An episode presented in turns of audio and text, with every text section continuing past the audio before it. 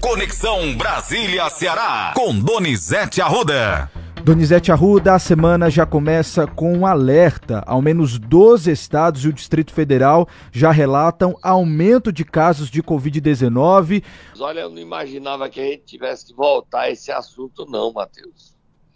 É muito preocupante. São Paulo, o governador Rodrigo Garcia disse que o comitê científico não sugeriu o uso de máscara. E muita gente dizendo que isso é loucura, é excesso, né, Matheus? Se você andar na sua massa de Fortaleza, você já vê muita gente fazendo o teste novamente e dando positivo.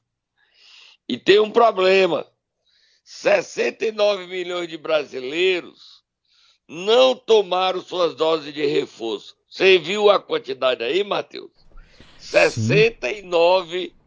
milhões de brasileiros não tomaram suas doses de reforço. Você tomou as quatro doses, Matheus? Tomei três, Donizete, até mesmo por conta do tempo, né? Que a gente precisa dar uma pausa entre uma vacina e outra, mas eu tomei até a terceira dose. Falta só a Você quarta. Tem que tomar a quarta, porque há muitas dúvidas sobre se essas vacinas elas são fortes para rebater o BQ1. Há dúvidas porque os cientistas não têm um consenso. O que é certo que se você tomar as quatro doses, se você pegar o BQ1 é fraco. Mas você podia até ler a matéria aí do Globo, porque tem aumentado o número de contaminações e de mortes. Ontem 44 brasileiros morreram, no sábado foram 80. Quer dizer, no final de semana, 120 brasileiros ainda morrendo de Covid na beirada de 2023. É muito preocupante. Lê a matéria aí, Matheus. Olha, um trecho do texto dessa matéria, Donizete, diz o seguinte: os casos de Covid-19 voltaram a ganhar força e acendem um alerta entre autoridades de saúde, principalmente para grupos mais vulneráveis e pessoas que não completaram o esquema vacinal. Ao menos 12 estados brasileiros, além do Distrito Federal, relatam aumento de notificações da doença depois de um longo período de baixos registros na pandemia. A alta de contágios em meio à descoberta de uma nova variante da Omicron, a BQ1, evidencia a circulação do coronavírus no país. A taxa de, de positividade nos testes para a Covid cresceu no Amazonas, Bahia, Ceará, Espírito Santo, Mato Grosso, Paraíba, Pernambuco, Rio de Janeiro, Rio Grande do Sul, Rondônia, Santa Catarina e São Paulo e também no Distrito Federal, segundo dados das respectivas pastas da saúde. Em alguns estados, a alta de contágios já se reflete na maior procura por atendimentos em ambulatórios e hospitalizações, Donizete. Então, os estados que estão tá tendo aumento de taxa de de positividade dos testes para a Covid são Amazonas, Bahia, Ceará. Bahia, Ceará que aparece em terceiro lugar nacionalmente, Espírito Santo, Mato Grosso, Mato Grosso Paraíba, Pernambuco, Rio de Janeiro, Rio Grande do Sul, Rondônia, Santa Catarina, São Paulo e Distrito Federal entre os estados, está aqui na matéria do Globo, não é pelo número de casos, é ordem alfabética. Mas o Ceará tem sido um dos estados mais atingidos. Então, Matheus, a governadora Isolda, que está voltando da COP do Egito, vai já já ter que reunir o comitê científico e definir aí sobre a questão de uso de máscara. E um problema a mais são as festas que, depois das eleições, agora tem as festas da Copa do Mundo. A Copa do Mundo começa domingo. Domingo. E aí já começa o problema de festas que afetam a todos nós. Os mais atingidos são os idosos e quem tem comorbidade. Todo mundo tem que se proteger, Matheus. O caso é grave novamente, novamente. O Ministério da Saúde comunicou ontem que tem vacina suficiente para todos os brasileiros. É só você procurar para tomar sua vacina, a terceira e a quarta dose. Não custa nada, né, Matheus? Não custa, custa nada. nada. Inclusive, Donizete, a gente tem aqui um infectologista que conversou com a nossa produção e a gente separou um trecho dessa entrevista que ele concedeu para a gente aqui, falando exatamente sobre a preocupação com essa nova variante e o que possa vir uma possível nova onda de Covid-19 também aqui no estado do Ceará. Vamos ouvir? Vamos ouvir. Infectologista, Qual é o nome dele? Infectologista Kenny Colares. Existe preocupação porque a gente sabe que algumas pessoas são muito vulneráveis e algumas pessoas não se vacinaram, apesar de tudo isso, optaram por nunca se vacinar. A gente tem uma, parte da população com a, vacinação incompleta, né? Fizeram primeira, a segunda dose, mas não fizeram as, as doses de reforço que são preconizadas, né?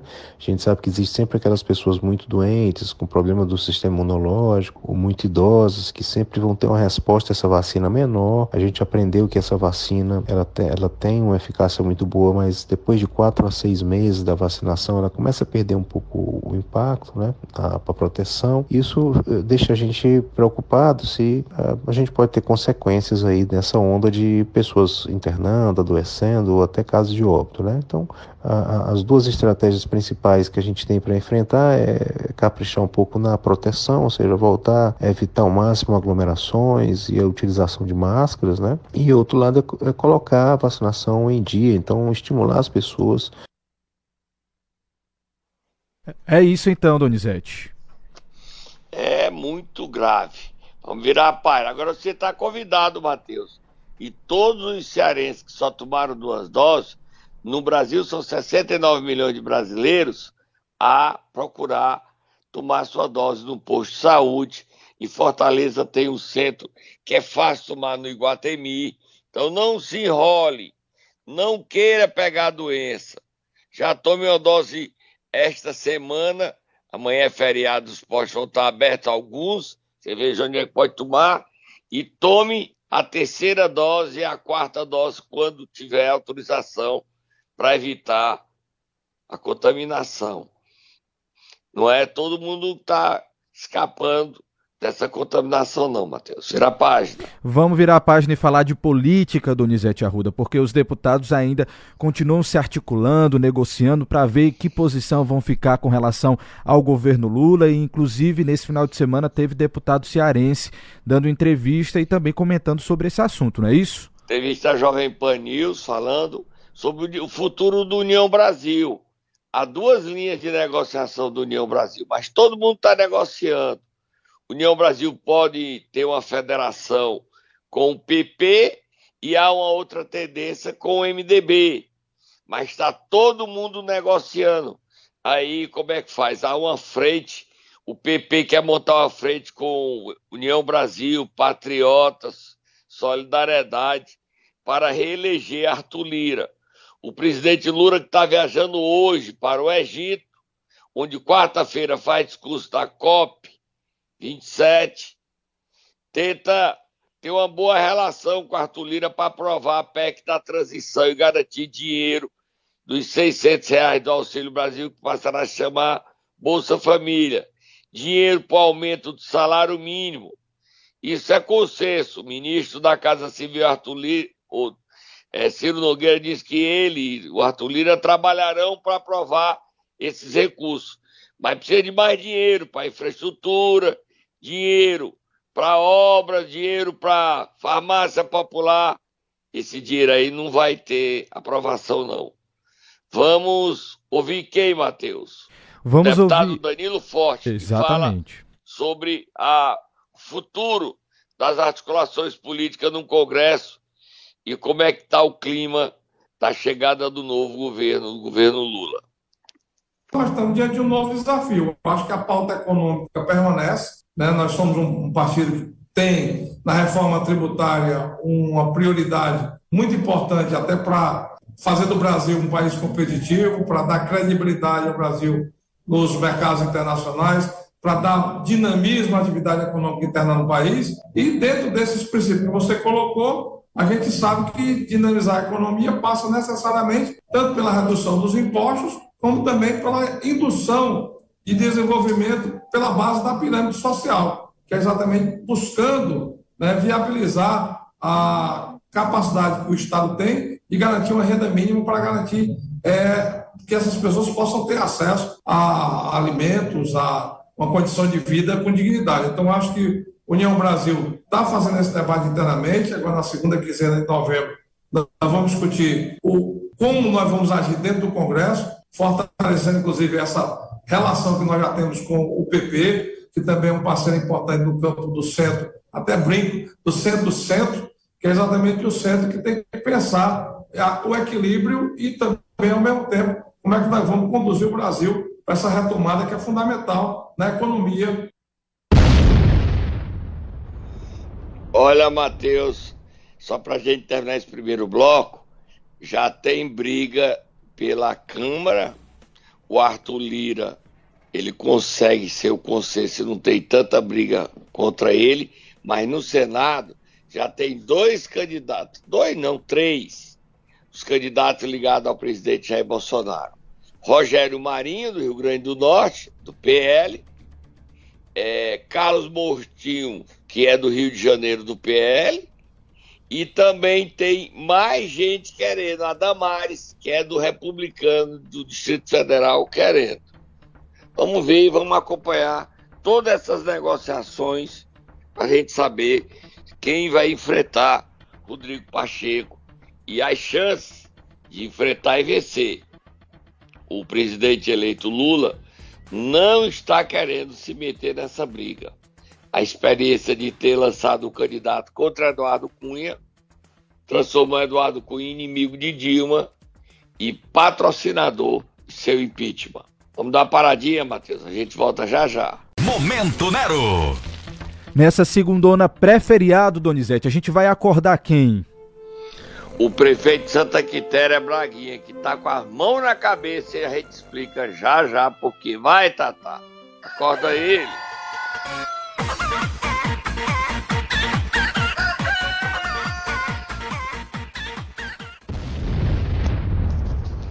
Olha, Matheus, pede a musiquinha da Polícia Federal aí, Matheus. Ela não teve lá ainda não, mas diretamente para o Ministério Público teve. Vai lá. A Polícia Federal! Pode tirar.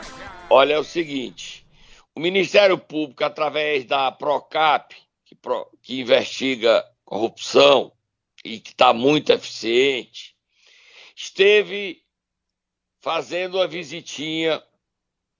Não foi a operação, foi uma visitinha de investigação comum à Prefeitura de Santa Quitéria.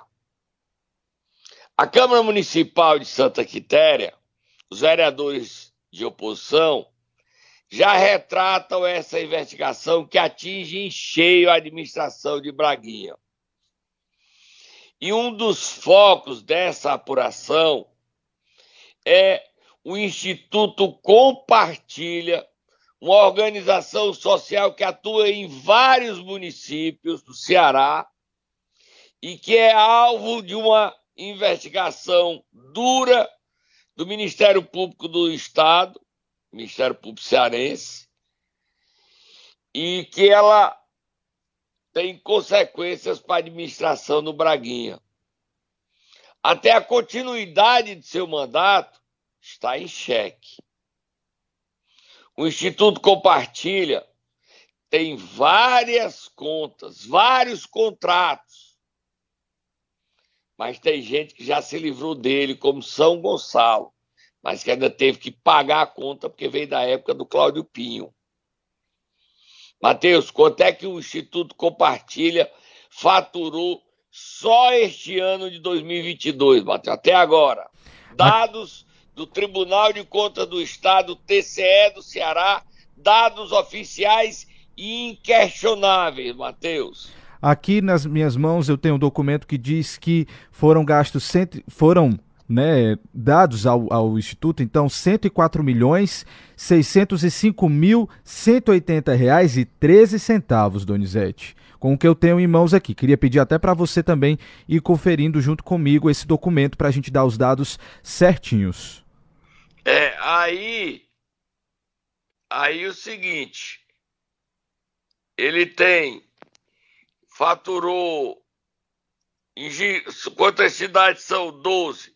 Em Jijoca de Jericoacoara, 13 milhões 396 mil 469, é isso? Exatamente, confere essa informação. Em Santa Quitéria, 13 milhões 666 593 e 40 centavos. Confere no também. Ipu, 12 milhões 769 mil 985 e 31 centavos. Croatá, 10 milhões 295 584 62. Hidrolândia 4 milhões 800 mil 879. Paracuru 4 milhões 757 461. Meruoca 3 milhões 906 mil 964. Senador Pompeu 2 milhões 755 mil 723. Ibiapina, 2 milhões 729 173 61 centavos. Alcântara, 1 milhão 968 742 54 centavos.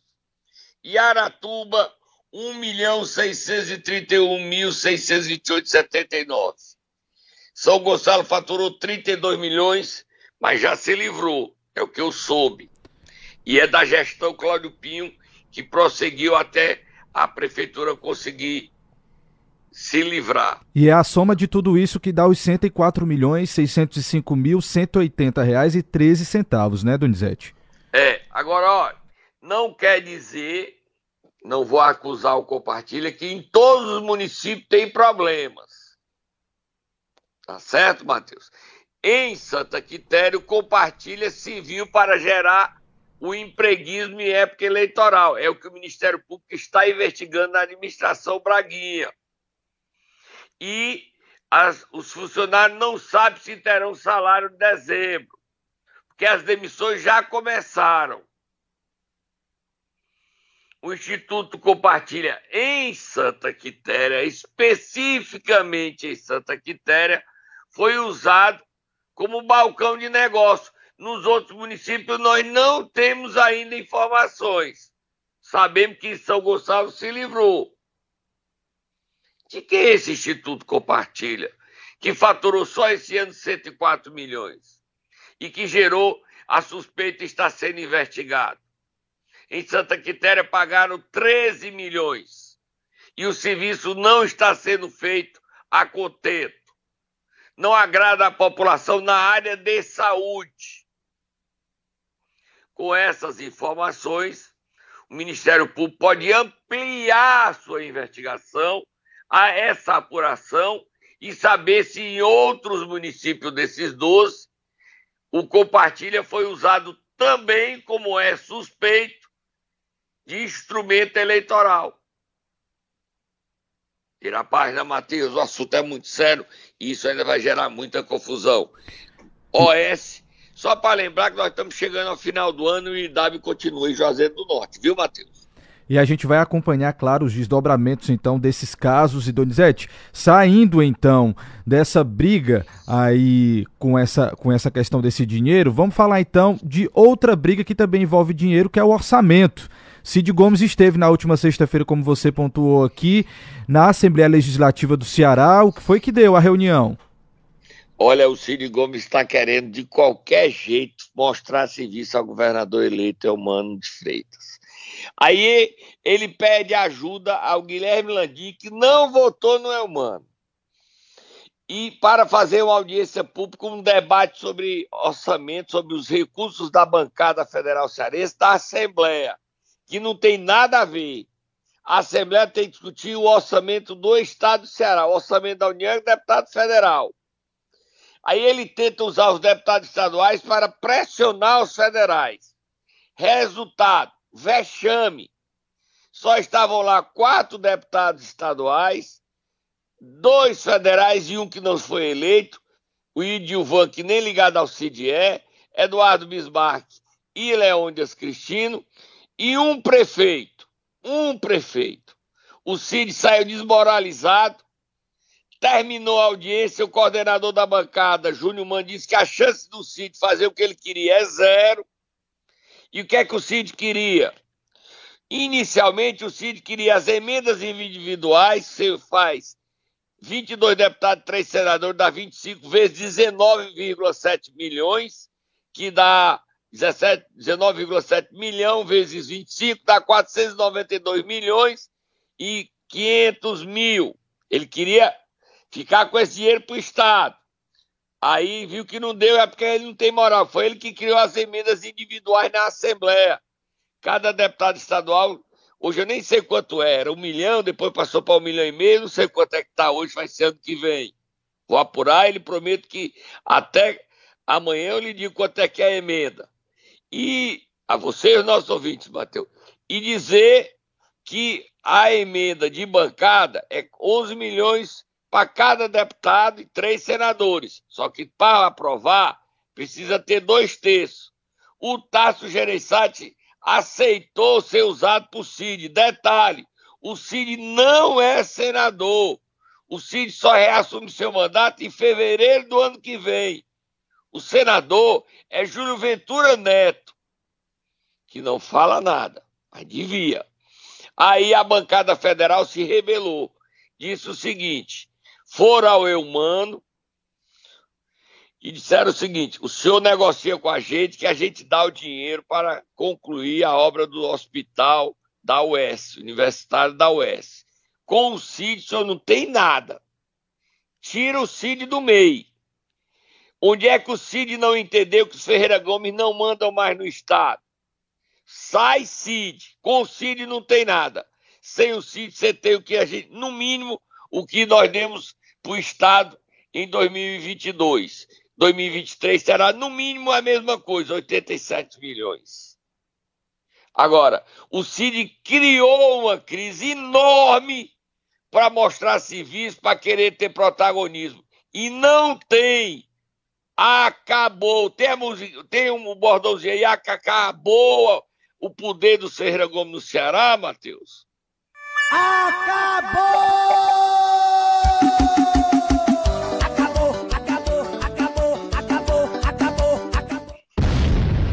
E mais Moab, mais Moab.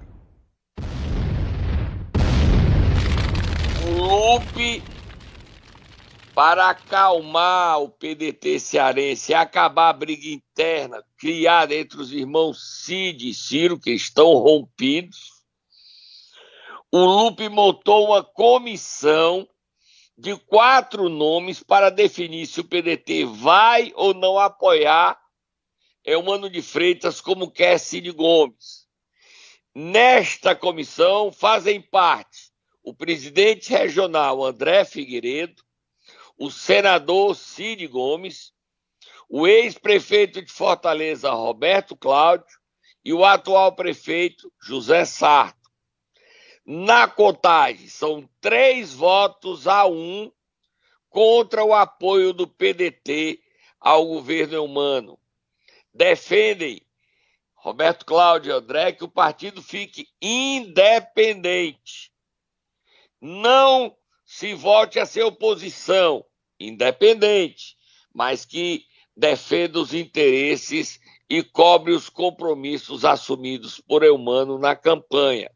Ciro Gomes, como está incomodado, ou vai ficar mais incomodado, porque para onde se mexe leva patada, levou patada da bancada federal porque ele não representa, levou patada dos prefeitos que não atenderam o convite dele, levou patada dos deputados estaduais atuais e os reeleitos que não foram para a audiência pública.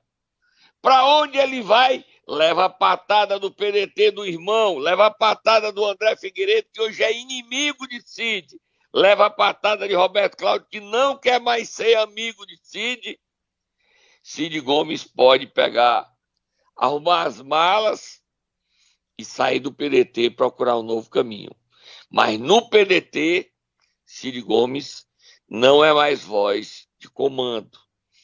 E na bancada federal, ela pediu a Camilo, ao Eumano, que o Eumano fale com o Camilo, que o senador é Camilo, para que ele negocie com a bancada.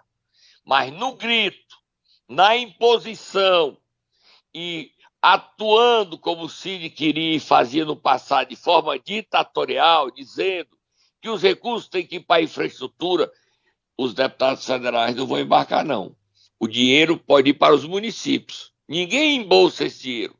Tudo é para município. E é como os prefeitos fazem benefício, fazem investimento através de dinheiro de emendas. O Cine fez uma audiência pública que fracassou. Foi um vexame, um, um fato que a gente deveria esquecer. Agora, através do diálogo, eu mando a bancada federal cearense deve sim se entender e sair o dinheiro para concluir o hospital da UES, universitário da UES, um hospital que vai formar novos médicos no Ceará, Matheus. Dá tempo de falar mais alguma coisa, Matheus? Ou já tá acabando? Já acabou o tempo, né? Acabou, mas a gente ainda tem dois minutinhos para você falar sobre a eleição na Câmara Municipal de Fortaleza. Olha, só dizer que eu falei já o senador em exercício Júlio Ventura Neto, Julinho, gente boa demais, está querendo eleger seu grande amigo Léo Couto como candidato à presidência da Câmara. Léo Couto não tem votos, mas tem o Julinho e o Cid Gomes que não está se metendo. Agora, difícil a gente entender e acreditar que o Julinho lança um candidato sem o Cid saber. O Cid está se mexendo para todos os lugares e as portas se fechando. Na Câmara, declarados, declarados, tirando foto, o Gardel já tem 29 vereadores pedindo votos para ele. 29. E esse número pode crescer e chegar até 37. 29 vereadores são os que pousaram para a foto, declararam o voto em Gardel, um, um presidente que respeita a casa de todos os vereadores, de todos os partidos, com a mesa eclética e de que a Câmara continuará dando espaço tanto para a situação como para a oposição. Tanto que vereadores como o deputado eleito Reginauro, Sargento Reginauro, já declararam apoio a Gardel como Daniel Lopes, já declarou apoio a Gardel. E outros nomes da oposição podem, nesta semana, declarar apoio a Gardel. O sentimento da Câmara é não colocar um Ferreira Gomes na presidência, como quer o Júlio Ventura Neto, Léo Couto. O Léo é muito mais candidato dele próprio, chegou agora, tem dois anos e já quer a janelinha. Léo, maturidade, experiência, faz a diferença. Sua hora de ser presidente vai chegar, amigo. Agora, tem fila na Câmara, tem hora de chegar. Atropelando com apoio de senador, de CID, que diz que não está se envolvendo, aí é improvável que você chegue. O governador eleito Elmano de Freitas também não está se envolvendo nessa eleição. Ele diz: não estou me envolvendo nem na Assembleia, vou me envolver na Câmara de Fortaleza. Tenho problemas demais e ele não está se envolvendo. É uma situação que o ideal era que o Julinho tirasse o Léo Couto e dissesse: sua hora chega, filho. Sua hora chega. Tá bom, Matheus? Amanhã a gente traz mais informações. Léo, chegar na Câmara com dois anos já querer a janelinha não é interessante, amigo. Você tem um, uma herança grande na política. Seu pai foi um grande homem forte do poder na Câmara Municipal na era Juraci, José Maria Couto. Mas a hora dele chegou, quando ele foi forte, depois ele perdeu o poder. Mas ele soube respeitar e ser poderoso e não ser poderoso. Amanhã é feriado, né? Amanhã é feriado, dia 15. Quarta-feira, então, a gente volta, tá combinado.